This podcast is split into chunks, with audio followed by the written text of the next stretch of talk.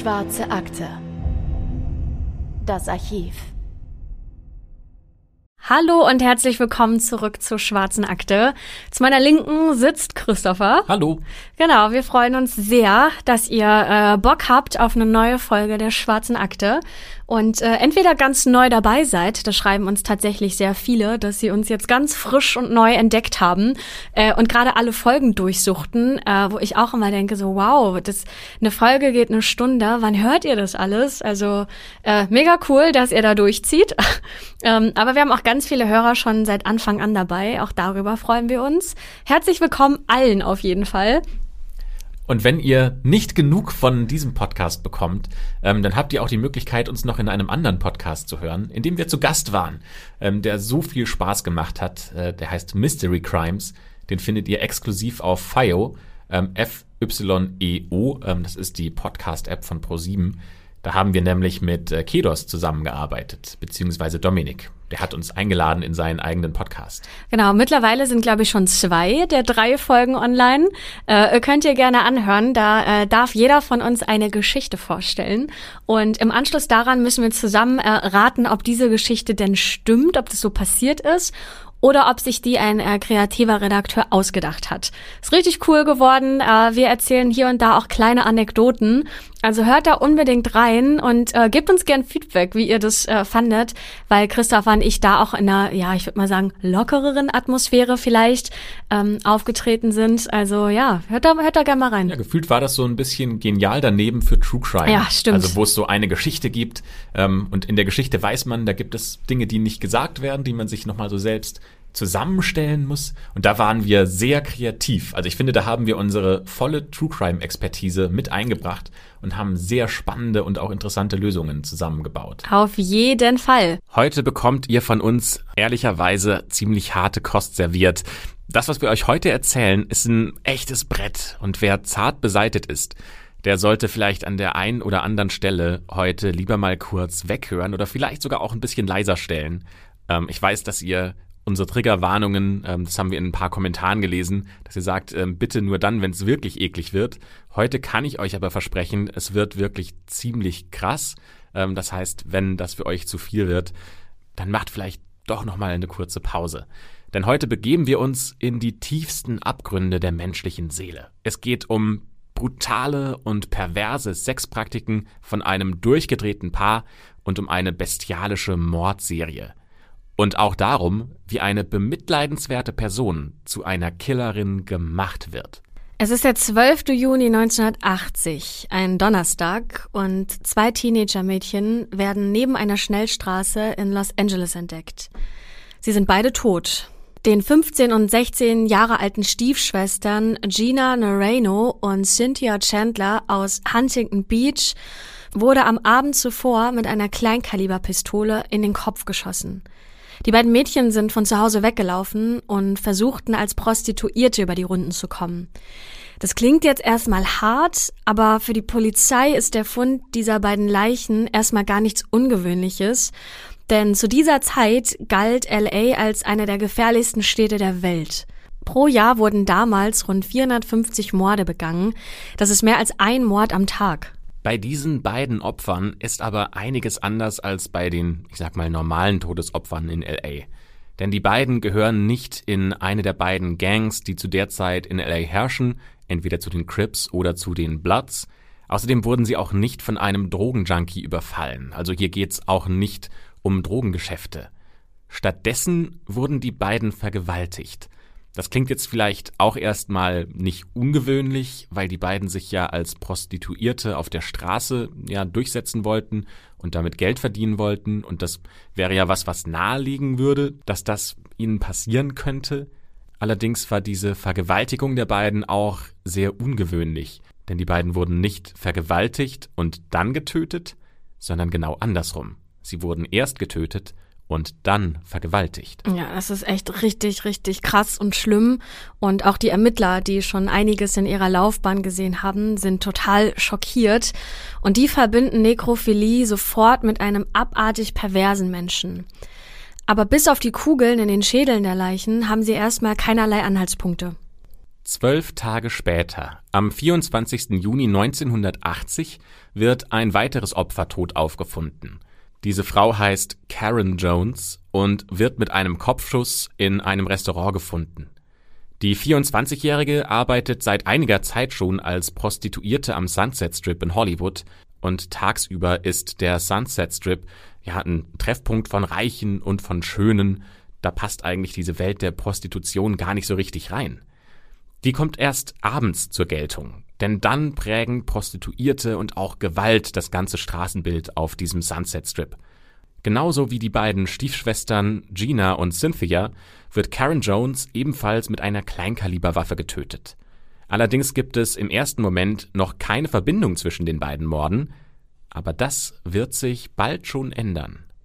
Denn nur wenige Stunden nach dem Fund von Karen Jones Leiche wird die Polizei erneut zum Schauplatz eines Verbrechens gerufen. Denn Mitarbeiter eines Restaurants haben die Leiche einer jungen Frau gefunden, einer 20-jährigen jungen Frau namens Exie Wilson, die ebenfalls als Prostituierte am Sunset Strip gearbeitet hat. Zu diesem Zeitpunkt kann die Polizei noch nicht sagen, ob auch Exie an einem Kopfschuss gestorben ist, denn ihr Kopf fehlt. Sie wurde enthauptet und der Täter hat ihren Kopf vermutlich mitgenommen, zumindest finden die Ermittler diesen nicht. Also stehen sie erneut vor einem großen Rätsel und wissen nicht genau, was ist hier passiert, wer hat was damit zu tun. Ja, aber dieses Rätsel löst sich schon bald darauf, denn die Ermittler finden diesen Kopf. Allerdings nicht, weil sie tausende Polizisten ins Gebüsch schicken und irgendwo wird er zufällig weggeworfen gefunden. Ganz im Gegenteil.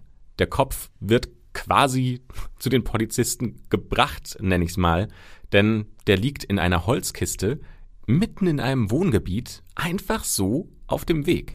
Nur zwei Tage später, am 30. Juni 1980, gibt es erneut einen Leichenfund, den fünften jetzt ja schon. Diesmal im San Fernando Valley, einem Talkessel rund 30 Kilometer nordwestlich von LA. Dort versucht eine Gruppe von Männern, gefährliche und zur Plage gewordene Klapperschlangen einzufangen. Und während dieses Unterfangens stolpern sie über die Leiche der 17-jährigen Mernette Comer. Sie finden die Leiche zwischen Sperrmüll eingeklemmt und durch diese trockene und starke Hitze ist ihr Körper bereits mumifiziert. Sie muss dort schon seit mehreren Wochen gelegen haben und auch in ihrem Kopf steckt eine Kugel.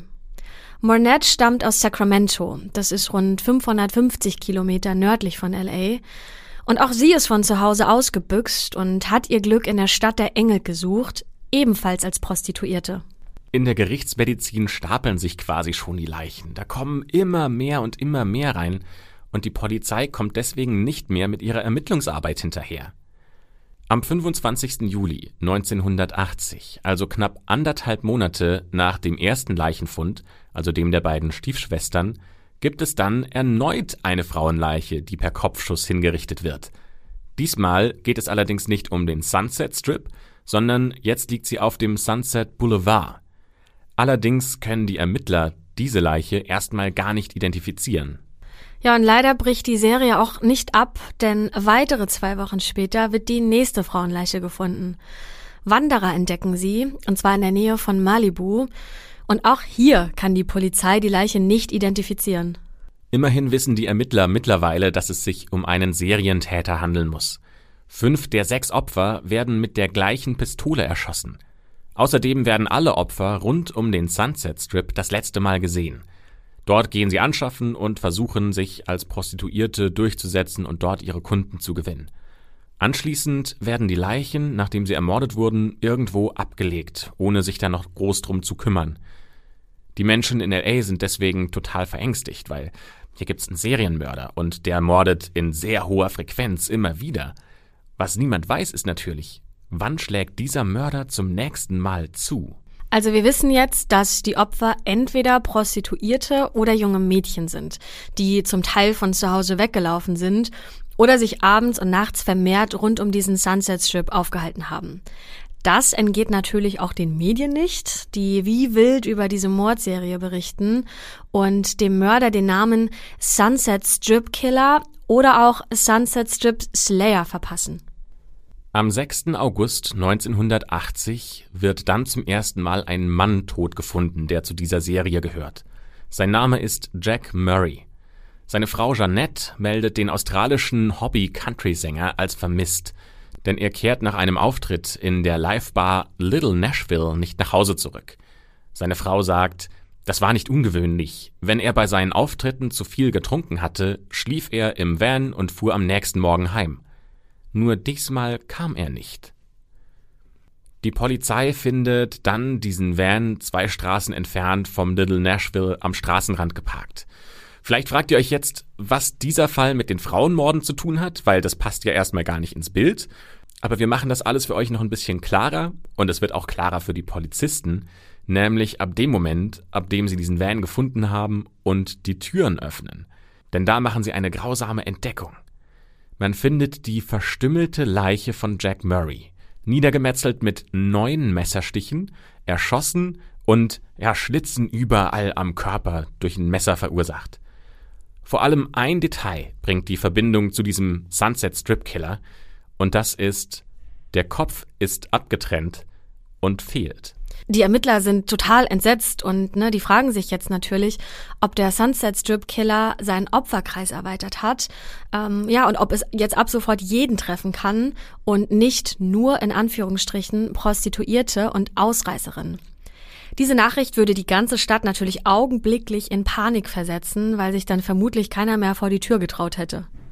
Aber so weit kommt's zum Glück nicht, denn nur zwei Tage nach der Tat, und jetzt wird's verrückt, erzählt eine Krankenschwester in einem Krankenhaus ihren Arbeitskollegen, dass sie Jack Murray getötet hat. Die erzählt das einfach so. Und die Kollegen sind zuerst amüsiert, die halten das für einen Scherz und glauben, dass es ja vielleicht ein, ein schwarzer Humor und nicht ganz ernst gemeint ist. Aber Carol Bundy, so heißt diese 37-jährige Krankenschwester, ja, die meint das vollkommen ernst, aber die wirkt gar nicht so wie eine brutale Mörderin. Wir haben euch ein Foto von Carol Bundy in der Beschreibung verlinkt. Äh, klickt da jetzt gerne mal drauf, um das parallel zu sehen, während wir darüber sprechen.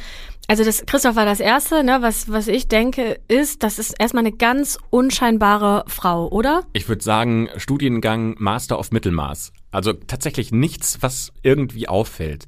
Ne, ich würde sagen, typische 80er-Jahre-Brille mit ja, ein bisschen dickeren Gläsern und ein bisschen dickerem Rand.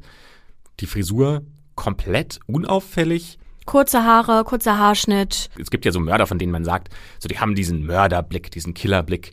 Den hat sie nicht. Genau, also ne, um das jetzt vielleicht ähm, kurz zu sagen, also man würde behaupten, sie wäre vielleicht eine typische graue Maus, oder? Absolut. Nett, freundliches Wesen so, ne, vom ersten Blick, aber nicht sonderlich auffällig. Bei der man sich auch fragt, kann die überhaupt einen Mann überwältigen? Also jetzt so einen gestandenen Country-Sänger, der jetzt vielleicht auch nicht gerade so ein Lauch ist, sondern auch ein paar Kilo wiegt, ähm, kann die den dann töten und ihm den Kopf abschneiden? Und vor allem, also so moralisch gesehen, sie ist Krankenschwester geworden. Wahrscheinlich, weil sie anderen Menschen helfen will und nicht, weil sie sagt, ich mache das, um zu lernen, wie ich am besten Menschen umbringe. Mhm. Carol Bundy berichtet ihren Kolleginnen im Krankenhaus dann aber weitere Morddetails und sie beichtet vor allem deswegen, weil sie diesen psychischen Druck nicht mehr aushält. Als sie dann regelrecht zusammenbricht, kommen den Kolleginnen dann doch Zweifel äh, und sie fragen sich, okay, erzählt die da jetzt doch die Wahrheit? Und hat sie den Mann wirklich getötet?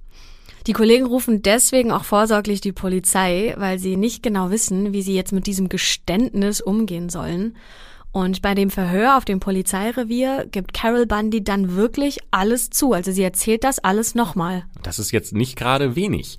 Zunächst schildert sie erstmal den Mord an Jack Murray. Sie sagt, mit ihm hat sie so eine Art On-Off-Affäre. Und sie kennen sich schon ein bisschen länger. Denn eineinhalb Jahre zuvor zieht Carol mit ihren beiden Söhnen in eine Apartmentanlage. Dort ist Jack Hausmeister. Jacks Frau Jeannette erinnert sich auch noch daran. Sie sagt, Carol hat die ganze Zeit versucht, seine Aufmerksamkeit zu erlangen. Sie spülte beispielsweise Unterwäsche ihrer Jungs in der Toilette runter, damit die Toilette verstopft und sie dann ihn um Hilfe rufen konnte. Und dann gab sie sich unschuldig. Oh, das müssen die Jungs gewesen sein, hat sie gesagt. Dennoch beginnen die beiden eine Affäre, also Carol und Jack. Dabei nutzt Jack Carol eigentlich nur aus. Der will halt einfach nur gelegentlich Sex, aber Beziehung, da hat er keinen Bock drauf. Er hat ja seine Frau Jeanette. Vor seinen Kumpels prahlt er aber, wie gut Carol im Bett ist, und er geht sogar noch einen Schritt weiter, er klaut ihr Geld. Trotzdem bleiben die beiden immer befreundet. Immer wieder besucht sogar Carol die Auftritte des Sängers im Little Nashville. Vor und nach den Auftritten unterhält sie sich immer lange mit ihm. Die beiden scheinen also auch so eine Art freundschaftliches Verhältnis trotzdem zu haben. Und so war das auch am Abend des 5. August. Carol Bundy hat ein Alkoholproblem. Nach ein paar Drinks ist sie wie enthemmt. Sie berichtet dann von ihrem Lebensgefährten und auch davon, dass sie mit ihrem Lebensgefährten schlimme Dinge getan hat. Deswegen ist Jack Murray schockiert und er sagt, dass er sofort nach dem Auftritt die Polizei verständigen wird. Aber dann muss er erstmal auf die Bühne. Und während Jacks Show kommen Carol Zweifel und sie bedauert, dass sie ihm gegenüber so offen war und Dinge erzählt hat, die sie lieber hätte für sich behalten sollen. Sie fasst daher während des Auftritts einen Entschluss. Jack Murray muss sterben, damit er ihr Geheimnis nicht verraten kann. Er hatte ihr sogar angedroht, zur Polizei zu gehen. Sie lockt ihn daher nach der Show in seinen Van mit dem Versprechen, ihn verführen zu wollen. Und Jack nimmt dieses Angebot auch an und geht mit. Sie steigen in seinen Van und dort passiert nicht das, was ihm versprochen wurde und worauf er sich gefreut hatte, denn Carol Bundy zieht plötzlich eine Pistole hervor und schießt auf ihn. Und nicht nur das, sie sticht auch mit einem Messer auf ihn ein und, wie Christopher vorhin schon gesagt hat, enthauptet Jack. Als wäre das nicht furchtbar genug, packt Carol seinen Kopf auch noch ein und fährt damit zu sich nach Hause. Das muss ja auch eigentlich das perfekte Leben für Jack gewesen sein. Ähm, er ist ein wannabe Country Star, nicht so ganz erfolgreich, aber trotzdem hat er seinen Groupie, den er vor und nach den Auftritten verführt und dann nimmt er sie mit in den Van. Ähm, das ist ja quasi so sein Traumleben, das er leben darf. Rockstar-Life, ne? Ja, dass ihm so zum Verhängnis wird. Dieses ganze Geständnis allerdings schockiert die Polizisten. Die glauben nicht, dass diese unscheinbare Frau eine blutrünstige Killerin sein soll. Was dann allerdings passiert, da fällt den Polizisten die Kinnlade runter. Denn Carol ist mit ihrem Geständnis noch lange nicht fertig. Es geht nämlich nicht nur um den Mord an Jack, es geht hier gerade um den kompletten Sunset Strip Killer. Denn Carol sagt, dass sie weiß, wer der Sunset Strip Killer ist. Und zwar ihr Lebensgefährte Douglas Clark und dass auch sie selbst schlimme Dinge getan hat. Das ist eine völlig neue Wendung jetzt in diesem Fall. Und alle fragen sich, kann das wirklich wahr sein? Haben die Ermittler jetzt endlich den wahren Sunset Strip Killer gefunden? Oder will sich da nur eine vom Leben benachteiligte Alkoholikerin wichtig machen? Da der Druck der Medien gewaltig ist, geht die Polizei dieser Spur natürlich sofort nach und fährt auch zur gemeinsamen Wohnung von Carol und Douglas Clark. Dort entdecken sie dann unter anderem drei Damenslips, die aber aufgrund der Größe nicht zu Carol gehören können. Sie finden außerdem Fotos, auf denen ein elfjähriges Mädchen zusammen mit Douglas Clark in anzüglicher Pose zu sehen ist. Diese ganzen Indizien und auch Carols Geständnis natürlich reichen den Ermittlern, um Douglas Clark festzunehmen. Aber wo ist die Tatwaffe? Die Waffe wird weder im Apartment noch im Auto gefunden und ohne diese Tatwaffe wird es schwer werden, eine Anklage zu erheben. Trotzdem ist die Polizei felsenfest davon überzeugt, den oder genauer gesagt, die Sunset Strip Killer gefasst zu haben. Scheint also ein glücklicher Erfolg für die Polizei gewesen zu sein, da sie bis zum Zeitpunkt des Geständnisses von Carol immer noch völlig im Dunkeln getappt ist, wer für diese Sunset Strip Morde verantwortlich sein soll. Was sind das bitte für Menschen, die zu solchen Taten fähig sind? Dazu gehen wir einmal in die Vergangenheit von den beiden und gucken uns das Leben von Carol und ihrem Mann an. Fangen wir bei Carol an. Die hat ein, und das muss man jetzt mal so deutlich auch sagen, die hat ein echt beschissenes Leben. Carol wird am 26. August 1942 geboren. Ihre Eltern sind Alkoholiker und der Vater dazu auch noch extrem gewalttätig. Auch ihre Mutter schlägt sie regelmäßig.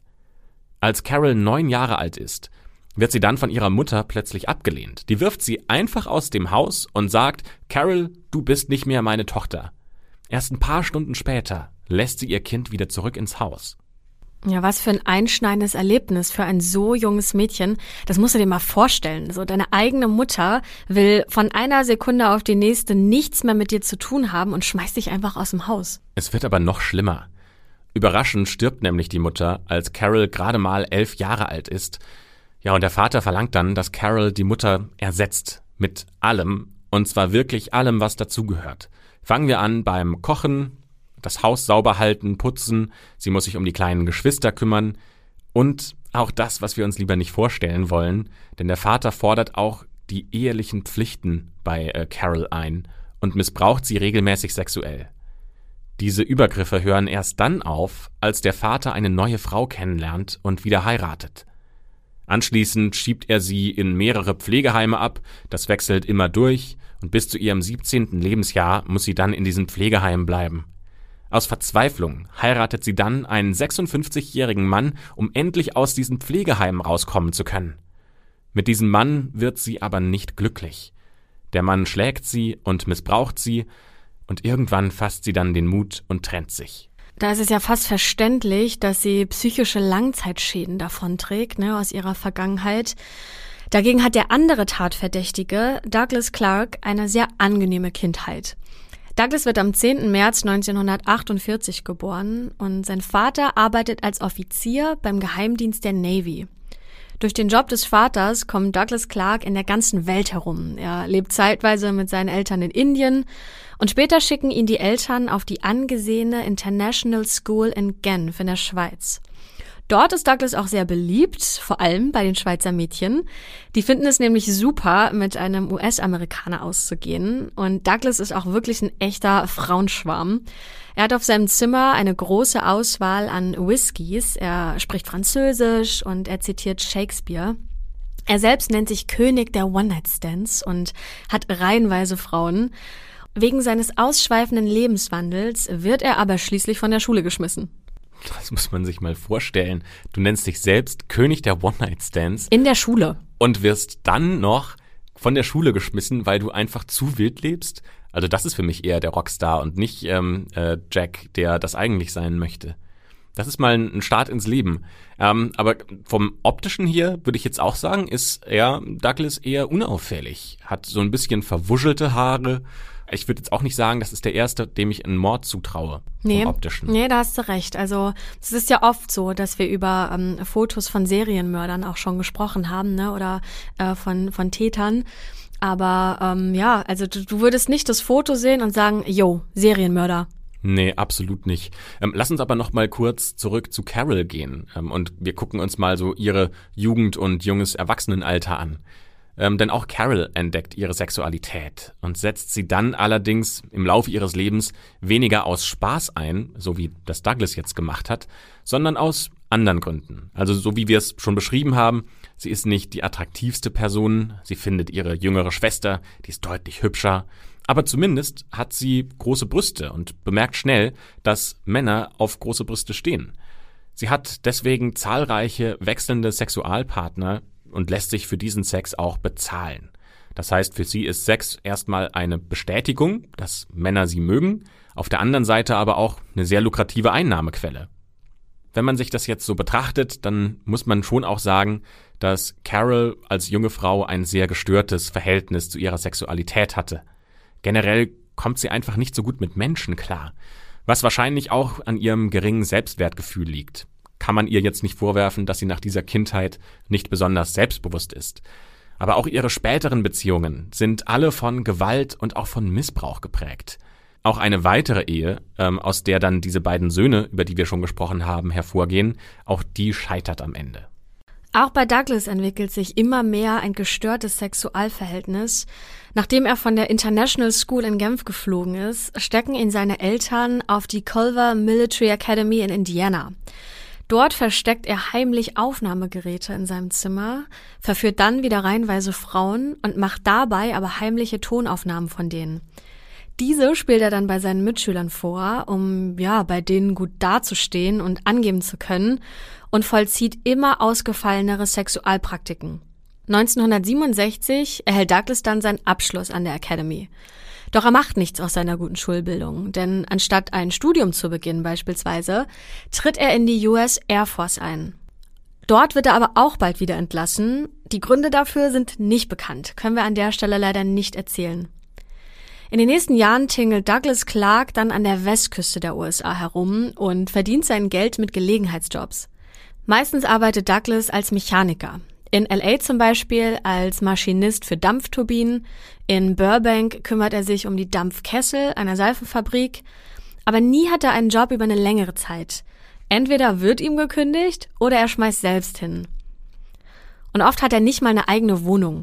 Er macht das dann so, dass er in Bars Frauen mittleren Alters aufreißt und verführt und damit dann ja ein warmes Bett für die Nacht hat. Das klingt so hart nach einer gescheiterten Existenz. Ja, das spricht schon dafür, warum er unzufrieden sein könnte und in seinem Leben was ändern möchte. Aber warum jetzt diese Biografie zu einem Serienkiller führt, das ist ehrlich gesagt noch nicht ganz verständlich. Werbung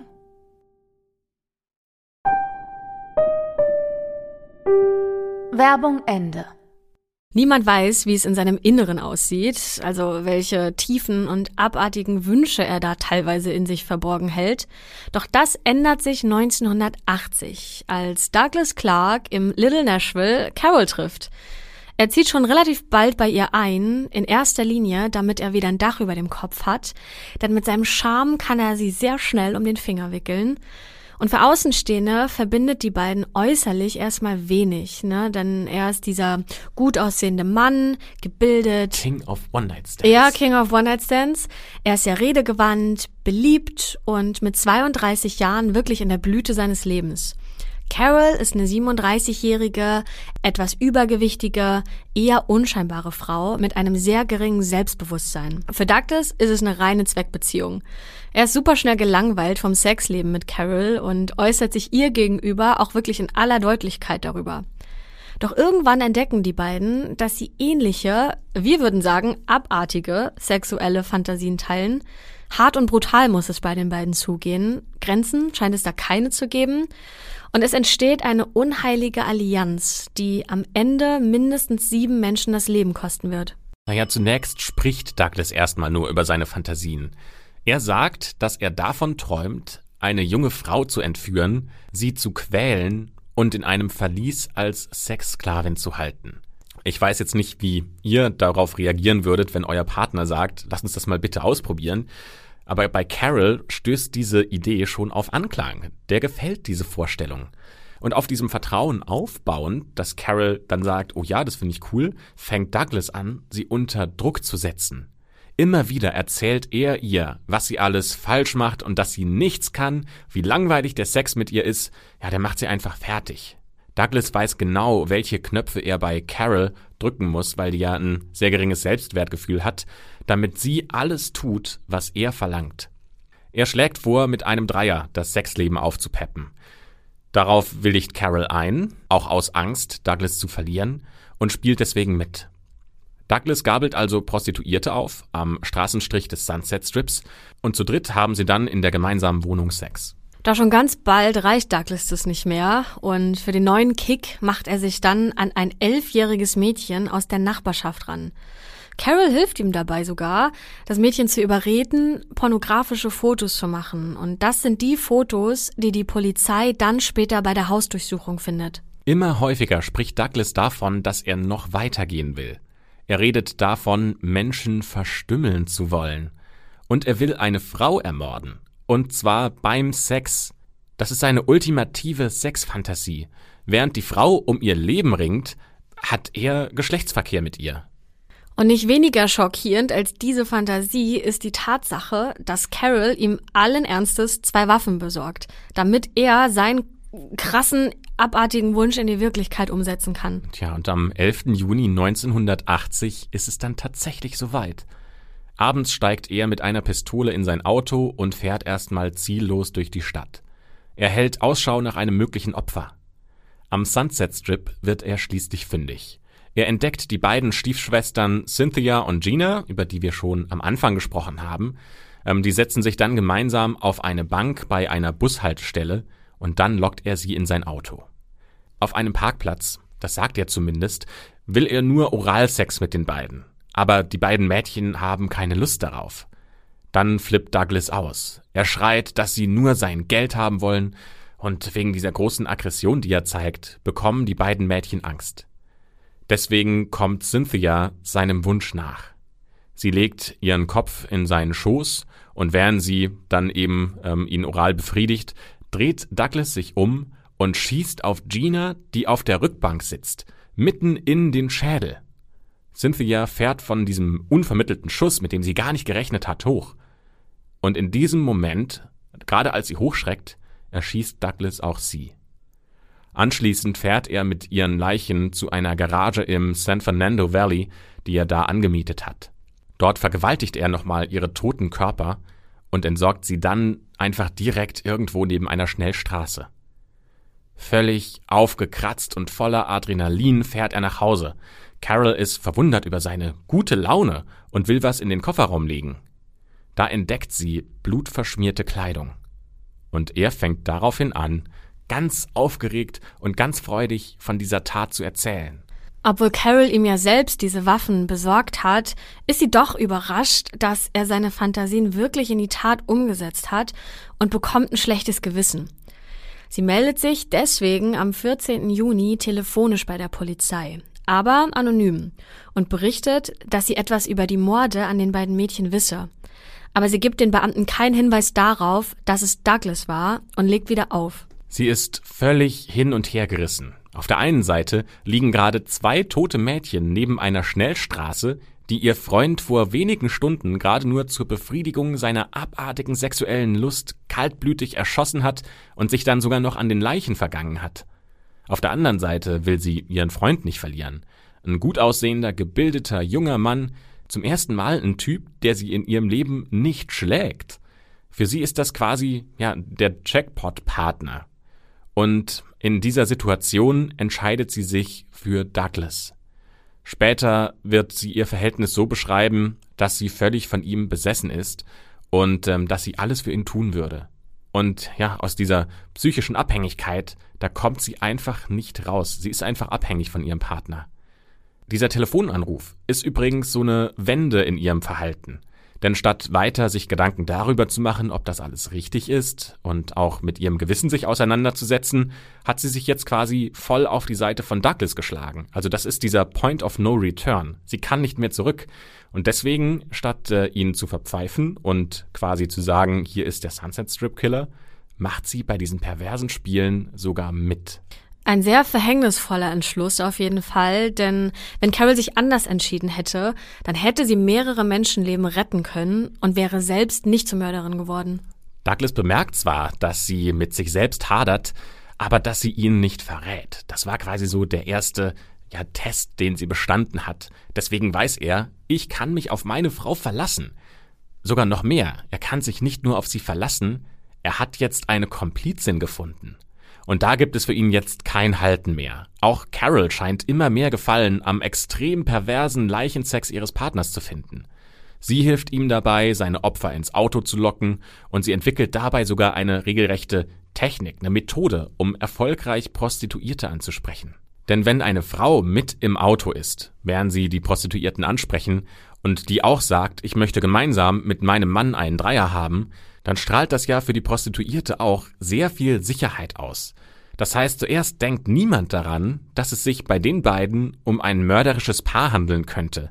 Und jetzt kommt das Ding, Carol ist nicht nur quasi, ich sag mal, der Köder am Haken, der dabei hilft, die Prostituierten zu überreden, sie ist manchmal sogar bei den Morden an der Seite von Douglas.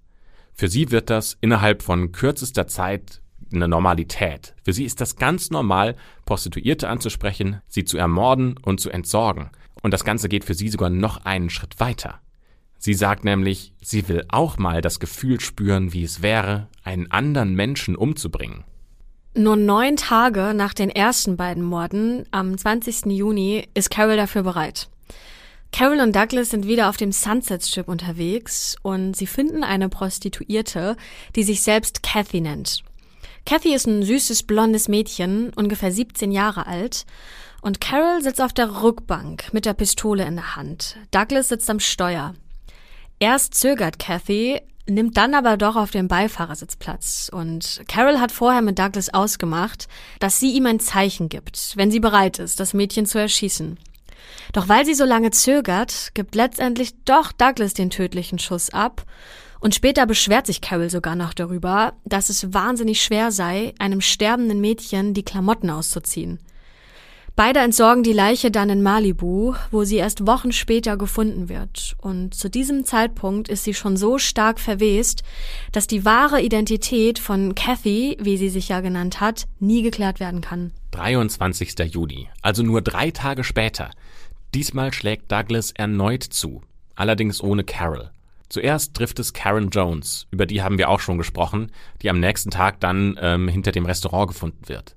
Auch sie lockt er in sein Auto und schießt ihr dort in den Kopf. Karen hat gerade erst das College abgebrochen, weil sie schwanger geworden ist. Sie hat ihre Heimat in Arkansas verlassen und prostituiert sich jetzt in LA, um sich und ihren kleinen Sohn, den sie bekommen hat, durchzubringen. Kurz nachdem Douglas Karen erschossen hat, wird die Polizei zu einem weiteren Tatort gerufen. Der Detective erinnert sich noch genau und sagt, dass die Mitarbeiter eines Restaurants gerade den Müll rausgebracht haben und dabei neben den Mülltonnen einen weiteren Körper entdeckt haben. Das war ja eh schon ein super verstörendes Bild für sie, aber noch viel schlimmer war es, dass der Leiche der Kopf fehlte. Die Polizei hat anschließend wirklich alles durchsucht, in der Hoffnung, den Kopf zu finden, aber der bleibt verschwunden. Der Detective sagt weiterhin, wir haben dann die Fingerabdrücke der Toten an das FBI geschickt. Die Leiche wurde als Exie Wilson aus der Stadt Little Rock in Arkansas identifiziert, die in LA als Prostituierte arbeitet. Ja, und wir haben ja schon drüber gesprochen, dass dieser Kopf fehlt und die Polizei danach sucht und dass der auf merkwürdige Art und Weise dann doch wieder erscheint. Und zwar entdeckt ein Mann einfach vier Tage später in einer Gasse hinter seinem Wohnblock eine Kiste, die einfach mitten auf dem Weg steht. Der Mann kommt gerade von seiner Arbeit nach Hause und ist neugierig, was wohl in dieser Kiste drin sein könnte. Aber als er sie öffnet, da verschlägt es ihm natürlich den Atem. In Stofffetzen ist ein menschlicher Kopf eingehüllt. Das ist der fehlende Schädel von Axie Wilson, der da in dieser Holzkiste steckt. Ein Detective sagt, als wir den Kopf auspackten, stellten wir fest, dass er gefroren war. Hier kommt die Geschichte, was mit diesem Kopf passiert ist. Laut Carols Aussage nimmt Douglas Exie Wilsons Kopf nach der Tat mit nach Hause. Da packt er ihn in den Kühlschrank. Später erst findet Carol das heraus, weil Douglas diesen Kopf als eine Art Überraschung präsentiert und ihr stolz diesen Schädel zeigt.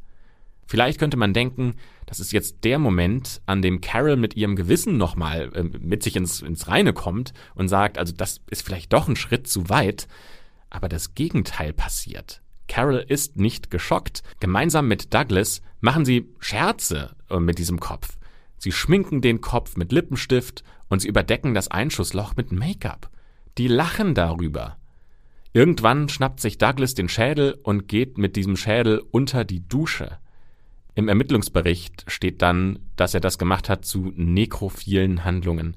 Was das bedeutet, das ähm, wisst ihr wahrscheinlich selbst. Ähm, da wollen wir nicht weiter drüber reden. Danach legt er dann den Kopf in eine Gefriertruhe, um das in den nächsten Tagen nochmal zu wiederholen. Die Ermittler haben echt Probleme, das alles zu begreifen. Die Psychiaterin Dr. Winfred Meyer, die Carol nach ihrer Verhaftung befragt, ist fassungslos. Sie sagt, als ich das das erste Mal von ihr gehört habe, konnte ich es nicht glauben. Ich konnte nicht glauben, dass es so etwas wirklich gibt. Das macht doch niemand. Und es ist ja auch nicht gerade leicht, jemandem den Kopf abzuschneiden. Das ist völlig abartig. Anscheinend aber nicht für Douglas und Carol, denn gegenüber dem Detective sagt Carol, wir haben uns ein paar Tage mit dem Kopf amüsiert. Das hat richtig Spaß gemacht. Und das sagt sie wirklich ohne jeglichen Zweifel, ohne Reue oder Schuldgefühle. Und nur falls ihr das vergessen habt, die beiden wohnen ja nicht alleine in dieser Wohnung, sondern da gibt es ja noch die beiden kleinen Kinder von Carol. Mit ihren beiden Söhnen wohnen die in einer gemeinsamen Wohnung. Das ist doch brutal. Ja, anscheinend sollen die Söhne nichts von den Taten mitbekommen haben. Und da sich Douglas ausschließlich auf Frauen bzw. junge Mädchen stürzt, werden die beiden Söhne nicht sexuell missbraucht. Aber nochmal zurück zu unserem Fall, weil wir noch nicht ganz das Mysterium um den wannabe Country Star Jack Murray gesprochen haben. Carol erklärt nämlich den Ermittlern auch, warum er gerade sterben musste. Insgesamt sind es drei Motive für die Tat. Über das erste haben wir schon gesprochen. Sie hat ja alkoholisiert und betrunken ihr Geheimnis ausgeplaudert, dass ihr Mann und sie Morde begangen haben. Als zweites will sie ja auch wissen, wie es sich anfühlt, einen Menschen umzubringen. Und der dritte Grund, der klingt jetzt in dieser Reihenfolge ein bisschen absurd, ist, Liebe. Douglas sagt nämlich einmal zu ihr, dass er sich eine Frau wünscht, die für ihn tötet. Und unter keinen Umständen will Carol Douglas verlieren. In ihren Augen gibt es keinen größeren Liebesbeweis, als einen Mord zu begehen. Außerdem ist Douglas eifersüchtig auf Jack. Er sieht in ihm einen Konkurrenten. Und was wäre das denn bitte für ein Riesenliebesbeweis, denkt Carol, wenn sie den Rivalen von Douglas tötet? Damit zeigt sie ihm ja mehr als deutlich, dass Douglas die Nummer eins in ihrem Herzen ist. Ja, okay, sehr eigenwillige Logik, aber lassen wir das mal so stehen. Was mich dabei überrascht, ist, dass Carol ja gar nicht mit dem Vorsatz ins Little Nashville fährt, dort jemanden zu ermorden. Das heißt, die Tat an sich ist ja nicht geplant. Denn nur weil sie sich dort verplappert hat, muss sie jetzt aktiv werden und dabei zögert sie keine Sekunde. Sie hat offenbar gar keine Gewissensbisse. Weder während der Tat, noch vor der Tat, noch nach der Tat. Carol und Jack, also der Country-Star, die beiden hatten eine Affäre und die sind immer noch befreundet. Und ein Freund oder eine Affäre einfach so abzuknallen, das ist schon echt mal eine Hausnummer. Eine Psychiaterin erklärt, dass für Carol Mord eigentlich normal gewesen sein muss und das ein Teil ihres Alltags gewesen sein muss, sonst hätte sie das nicht so einfach machen können. Die Frage ist ja noch, warum sie nach der Tat dann auch noch den Kopf abtrennt. Denn äh, für sie dient ja der Mord vor allem dazu, ein anderes Verbrechen zu verdecken und nicht wie bei Douglas, der die Abtrennung des Kopfes ja vor allem zur Befriedigung seines sexuellen Triebs nutzt. Carol kann mit dem Kopf an sich ja nichts anfangen, genauso wenig wie Douglas, der ja auf Frauen steht. Für Carol läuft das aber alles nach dem Motto, hier Douglas, schau her, was du kannst, das kann ich schon lange. Und hier ist der Kopf deines Widersachers, jetzt bist du wieder meine Nummer eins. Für Carol war diese Kaltblütigkeit gar keine Belastung. Im Gegenteil, sie sagt aus, dass ihr dieser Mord und das Abtrennen des Kopfes Spaß gemacht hat. Und sie hofft ja auch noch durch diese Tat, dass ihr Liebesleben mit Douglas noch mehr beflügelt wird und die beiden näher zueinander finden und jetzt das perfekte Traumpaar sind. Doch ganz so einfach ähm, hat sie diese Tat ja offensichtlich nicht weggesteckt, weil sonst hätte sie sich ihren Arbeitskolleginnen ja nicht anvertraut und ihre Taten gestanden. Das heißt, so ein klitzekleines Ministück Menschlichkeit muss sie dann doch ganz tief in sich drin bewahrt haben. Ganz im Gegensatz zu Douglas. Der will mit diesen ganzen Taten nicht in Verbindung gebracht werden und sagt aus, alles, was zum Thema Sunset Strip Killer gehört, das waren Carol und Jack. Der war schuld und Carol hat ihn einfach dann ermordet. Bis heute bleibt er dabei, dass er sagt, ich bin unschuldig. Doch die Beweislage spricht eindeutig gegen ihn. Ähm, vor allem dieses umfassende Geständnis inklusive detailliertem Täterwissen von Carol belasten Douglas sehr schwer. Aber noch immer fehlen die beiden Pistolen, die Carol besorgt hat und mit denen laut ihrer Aussage die Morde begangen wurden. Die Ermittler beantragen einen Durchsuchungsbefehl für Douglas Arbeitsplatz. Der Leiter der Seifenfabrik, in der Douglas arbeitet, ist wenig davon begeistert. Ähm, schließlich müssen die Dampfkessel dafür extra heruntergefahren werden. Und das bedeutet wiederum, dass die Produktion stillsteht. Kam nicht so gut an bei ihm. Doch der ganze Aufwand lohnt sich, denn die Ermittler finden ein Versteck. Neben einer Steigleiter, die zum Dach eines der Dampfkessels führt, ist ein Ziegelstein in der Wand locker. Und dahinter verbirgt sich eine kleine Tasche. Und wiederum in der befinden sich die beiden Pistolen, die Carol besorgt hat. Die kriminaltechnische Untersuchung verifiziert dann auch, dass es sich dabei wirklich um die beiden Tatwaffen handelt. Und wie sollen die bitteschön dahin gekommen sein, wenn Douglas angeblich nichts mit den Morden zu tun hat? Ja, Douglas, jetzt bist du unter Druck und da muss er sich natürlich erklären. Das kann er allerdings nicht. Er hat keine stimmige Erklärung dafür, warum in seinem Arbeitsplatz sich diese Pistolen finden lassen. Trotzdem bleibt er bei der Version, er ist unschuldig. Also kommen wir dazu, wie es jetzt weitergeht. Natürlich werden die beiden vor Gericht gebracht. Douglas verteidigt sich selbst. Er kauft sich einen schicken Anzug und lernt das ganze Vokabular, das Strafverteidiger vor Gericht benutzen und zieht dann vor dem Gericht eine regelrechte Show ab. Prozessbeobachter beschreiben seinen Auftritt als arrogant und narzisstisch. Er weiß wohl schon selbst, dass er keine Chance mehr haben wird und will aber zum Abschluss von diesem Prozess noch einmal das ganz große Spektakel. Jedem will er zeigen, wie cool und großartig er eigentlich ist. Irgendwann fängt seine überhebliche Fassade aber an zu bröckeln und er fängt an, Tische umzuschmeißen, er brüllt herum und beschimpft den Richter als geisteskrank. Das muss man sich mal vorstellen, dass der Geisteskranke den Richter aber als, ja, gestört und geisteskrank beschimpft. So respektlos. Allerdings hilft ihm weder die ganze Show noch sein Ausflippen. Am 15. Februar 1983 verkündet der Richter das Urteil und das ist die Höchststrafe die Todesstrafe. Seit knapp 38 Jahren sitzt er jetzt schon in einer Todeszelle im Gefängnis in San Quentin und er wird seine Zeit bis zu seinem Tod auch in dieser Zelle verbringen. Die ist ungefähr 2,70 Meter lang und 1,20 Meter breit. Da hat er also nicht so viel Platz. Ähm, ausgestattet hat er da auch nur eine Pritsche, eine Toilette, ein Waschbecken und ein Regal, ähm, so wie man es aus ja, Dokumentationen oder Filmen auch kennt. Alles aus Stahl, vor seinen Fenstern Stahlgitter und Maschendraht und überall ist sichergestellt, dass er nicht ausbrechen kann. Allerdings wird er wahrscheinlich nicht hingerichtet. Die Todesstrafe wurde nämlich gerade erst vor einem Jahr, im Jahr 2019, in Kalifornien ausgesetzt. Die letzte Exekution gab es am 13. Dezember 2005 in diesem Gefängnis. Bis heute versucht Douglas immer noch Menschen davon zu überzeugen, dass er unschuldig ist. Und er äußert sich da auch nochmal in einem TV-Interview, das 13 Jahre nach seiner Verurteilung ausgestrahlt wird. Und da sagt er, ich sitze hier, weil mich Carol Bundy beschuldigt, die Verbrechen, die sie begangen hat, verübt zu haben. Sie und ihr Komplize Jack Murray haben die Morde begangen, nach dem Vorbild Ted Bundys. Sie ist eine lesbische Serienmörderin. Tja, und dann ähm, gucken wir uns mal an, wie es mit Carol weitergegangen ist. Sie wird wegen ihres umfassenden Geständnisses nur, in Anführungszeichen, zu einer lebenslangen Haft verurteilt. Sie stirbt im Gefängnis am 9. Dezember 2003 im Alter von 61 Jahren nach 23 Jahren, die sie im Gefängnis verbracht hat, an Herzversagen. Auch wenn die Täter rechtskräftig verurteilt und im Fall von Carol bereits gestorben sind, bleiben bei den Hinterbliebenen natürlich Narben und seelische Schmerzen zurück. Allen voran natürlich Jack Murrays Frau, Jeanette, die hat bis heute damit zu kämpfen, dass ihr Ehemann ohne seinen Kopf beerdigt werden musste. Sie sagt, wir haben eine Woche alles abgesucht, in jede Mülltonne geschaut, aber wir konnten ihn nicht finden. Für sie ist klar, wer die eigentliche Schuld an dem Mord ihres Mannes hat. Sie sagt, ich glaube nicht, dass Carol als böser Mensch geboren wurde. Ich glaube, dass sie erst zu diesem bösen Menschen gemacht wurde. Und zwar von Douglas. Und auch die Arbeitskollegen von Carol müssen noch relativ oft an diese Verbrechen denken. Und eine Kollegin sagte dazu mal in einem Interview, jeder im Krankenhaus war beschämt und schockiert, mit so einer Frau gearbeitet zu haben. Wer weiß, vielleicht wäre auch ich ihr zum Opfer gefallen weil sie nicht mochte, wie ich aussehe oder aus irgendeinem anderen Grund. Das hinterlässt bis heute ein komisches Gefühl.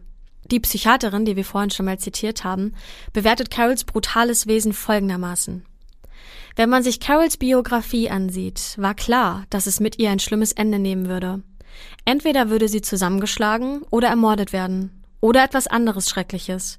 Oder sie trifft jemanden wie Douglas, der sie selbst zur Mörderin werden lässt. Ja, das heißt übersetzt, Carol könnte also zur falschen Zeit einfach den falschen Mann getroffen haben. Ja, der, der nicht unbedingt hilfreich war, äh, den richtigen Lebensweg einzuschlagen. Ganz im Gegenteil. Zu diesem gleichen Ergebnis kommt auch eine andere Psychiaterin, die sich mit dem Fall intensiv beschäftigt hat.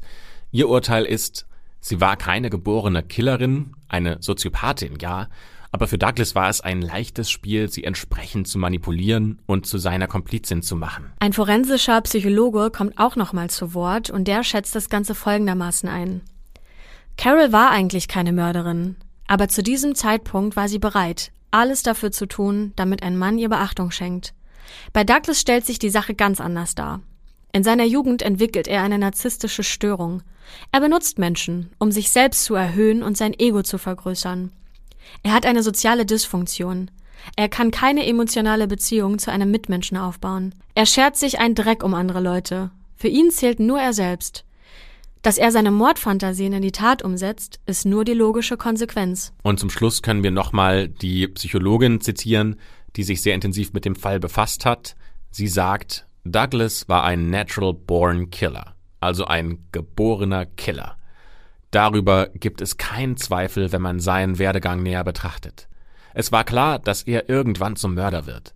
Denn um seine Fantasien zu befriedigen, brauchte er Leichen. Und das war der Fall von Carol und Douglas Clark oder auch dem oder den Sunset Strip Killern. Ja, hier spielen so viele Sachen mit rein. Ne? Also auf der einen Seite eine Mordserie in den USA, die lange Zeit nicht aufgeklärt werden kann. Gefühlt jede Woche eine neue Leiche. Die Polizei tappt im Dunkeln. Und das musst du dir mal vorstellen. Ne? Plötzlich kommt da eine Krankenschwester, die sagt, ja, ich war's. Also zumindest ne, bei diesem, bei dem einen Mord an dem Country-Sänger. Ach so, und äh, der der Killer, den ihr sucht, das ist übrigens mein Freund. Also das klingt ja wirklich wie eine gute, schlechte Netflix-Serie, sage ich jetzt mal. Das ist ja völlig verrückt. Wie so GZSZ für Mörder. Ja, genau. Wo so ganz plötzlich jemand in der Tür reinkommt und sagt, hier, ich bin dein lange verschollener Vater. Und dann fängt dieser Vaterstrang plötzlich irgendwie mitten in der Serie an. Ähm, also ganz absurd. Ich glaube übrigens auch, ich hatte nämlich überlegt, weil ja Douglas sagt, ich bin's nicht, ich bin unschuldig. Ja. Warum sollte denn Carol ein Geständnis abgeben, in dem sie sich selbst ja massiv belastet und dann aber dabei lügen, dass Douglas Mittäter ist und nicht Jack? Ja, Macht ja keine gar keinen Ahnung, Sinn. keine Ahnung. Also bei denen spielt ja auch eine super merkwürdige Liebesbeziehung mit rein. Also für sie war das ja Liebe, für ihn ja irgendwie nicht so richtig. Er hat ja gesagt, das war eher eine Zweckbeziehung für ihn. Dann verstehe ich aber nicht, warum er so eifersüchtig auf Jack war. Ja, das ergibt keinen Sinn, da hast du recht. Aber völlig verrückt. Ähm, Und dass er ja dann bis heute eigentlich sagt, Leute, ich war's nicht, obwohl ja wirklich alles gegen ihn spricht. Ja, vielleicht will er so ein bisschen den letzten, das letzte bisschen guten Ruf, das er glaubt noch zu haben, retten. Oder ich glaube auch, dass er mit seiner narzisstischen Störung es schafft, sich das so in seinem Kopf zurechtzulegen, dass das alles in irgendeiner Form gerechtfertigt war und er tatsächlich keine größere Schuld trägt.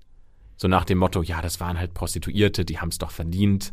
Es für ihn deswegen es sich rechtfertigt, ähm, zu sagen, ich bin halt komplett unschuldig. Ja, interessant ist natürlich, ob er irgendwann noch mal seine, was heißt Meinung, ne, aber ob, ob er irgendwann zugeben wird, dass er das doch war. Nach fast 40 Jahren im Gefängnis Nee, ich kann es mir fast auch nicht vorstellen, aber bleibt auf jeden Fall spannend, weil ganz oft oder bei vielen Fällen, die wir hier besprechen, sind die Täter entweder durch die Todesstrafe getötet worden oder mittlerweile verstorben. Ich glaube, in den seltensten Fällen lebt der Mörder noch, ne? Ich glaube, wir haben ja auch ganz viele Fälle besprochen, die schon einige Zeit her sind, die in den, sagen wir mal, 50er bis 70er Jahren waren, in denen die Täter dann zu dem Zeitpunkt ja auch schon zwischen 30 und 50 waren. Das heißt, 70er Jahre bis heute sind nochmal 50 Jahre. Ja. Also wenn ein Täter in den 70er Jahren 50 war, ist die Wahrscheinlichkeit, dass sie tot sind, schon sehr Ja, hoch. da hast du recht, das stimmt.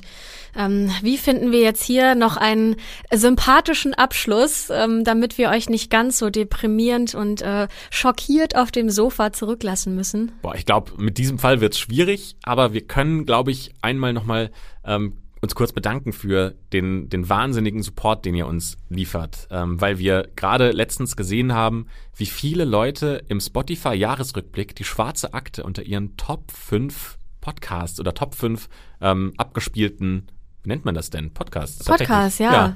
Es Doch, man, wir machen viele. einen Podcast. Ja, es waren mega, mega viele. Wir haben das ja alles auf Instagram gesehen. Viele haben es geteilt, uns verlinkt, uns dazu wirklich süße Nachrichten geschrieben. Ey, ihr könnt euch wirklich nicht vorstellen, wie sehr wir uns darüber freuen. Das ist so cool zu den Zahlen, ne? also zu der, ich sage jetzt mal Reichweite. Ne? Wir sehen das ja jede Woche oder jeden Tag können wir uns das ja anschauen, wie viele Leute sich das anhören. Aber so von den echten Menschen Nachrichten zu bekommen, das ist wirklich, das ist Wahnsinn. Also ja, vielen, vielen, vielen Dank. Wir freuen uns da mega drüber. Das ist einfach verrückt neben, ähm, ich wollte gerade sagen Konkurrenz. Ähm, so ist es ja nicht. Die anderen Podcaster sind äh, liebe Kollegen, liebe Freunde. Ähm, und ja, neben ähm, Podcasts wie Mordlos zu stehen oder Verbrechen von nebenan, die es schon lange gibt, die Also, das die wir wahnsinnig ja auch gut machen. kannten, bevor Ja. wir überhaupt unsere erste Folge aufgenommen haben und gedacht haben, so, boah, das sind die Stars der True Crime Szene und irgendwie sind wir da jetzt so, ja, jetzt nicht. Daneben nicht, irgendwie, ja, ja. Also, die sind immer noch die größten, aber irgendwie stehen wir jetzt plötzlich so von der Reichweite kurz dahinter und finden das absurd. Ja, das ist wirklich mega cool. Ähm, also auch herzlichen Glückwunsch allen anderen Podcastern. Wir freuen uns auch für euch. Äh, mega cool. Und äh, genau, ich glaube, so kommen wir sympathisch aus der Folge. Gerade nochmal Ja. irgendwie die Kurve gekriegt. Genau, deswegen, äh, wir hoffen, äh, wir haben euch ähm, gut unterhalten können, schockieren können, auch bei diesem Fall. Das ist echt eine harte Nummer, die wir da heute vorgestellt haben. Und äh, ja, wir hoffen, dass ihr nächste Woche Dienstag auch wieder dabei seid bei Spotify, Apple Podcast, Amazon Music und wo auch immer ihr uns hört. Und damit schließen wir die schwarze Akte. Sagen danke fürs Zuhören und bis nächste Woche. Bis bald.